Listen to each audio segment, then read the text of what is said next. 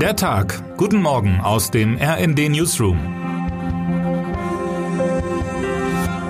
Es ist Sonntag, der 4. September.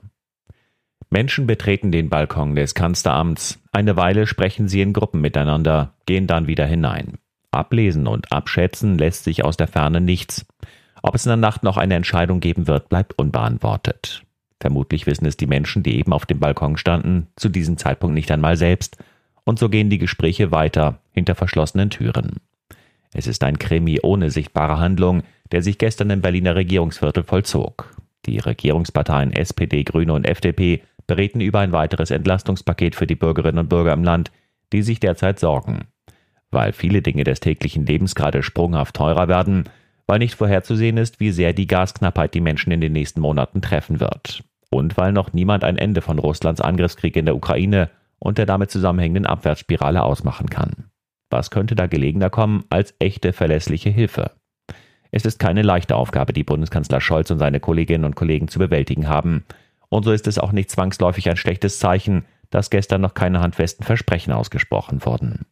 Die kommenden Maßnahmen, die Scholz heute Vormittag in einer Pressekonferenz vorstellen will, wurden immerhin mit großen Worten angekündigt ein wuchtiges Paket solle entstehen, hieß es etwa von Bundesfinanzminister Christian Lindner.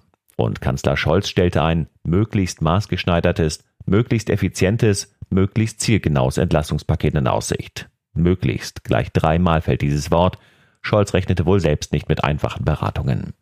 Ein Fenster der Möglichkeiten sieht gerade die Nachhaltigkeitsforscherin Pia Johanna Schweizer.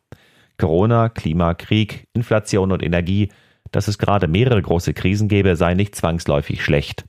Das erzeugt eine politische Dringlichkeit, die sonst nicht dagewesen wäre, sagt sie. Und damit steige auch die Wahrscheinlichkeit, dass echte Lösungen nicht nur gefunden, sondern auch umgesetzt werden. Meine Kollegin Anna Schukart hat unter anderem die Gedanken von Schweizer in ihrem heutigen Essay mit aufgenommen. Darin widmet sie sich der Frage, ob das derzeitige Krisengemenge im Kampf gegen den Klimawandel helfen kann. Termine des Tages. Bundeskanzler Olaf Scholz stellt sich im Sommerinterview im ZDF den Fragen von Theo Koll. Zu sehen ist es ab 19.10 Uhr.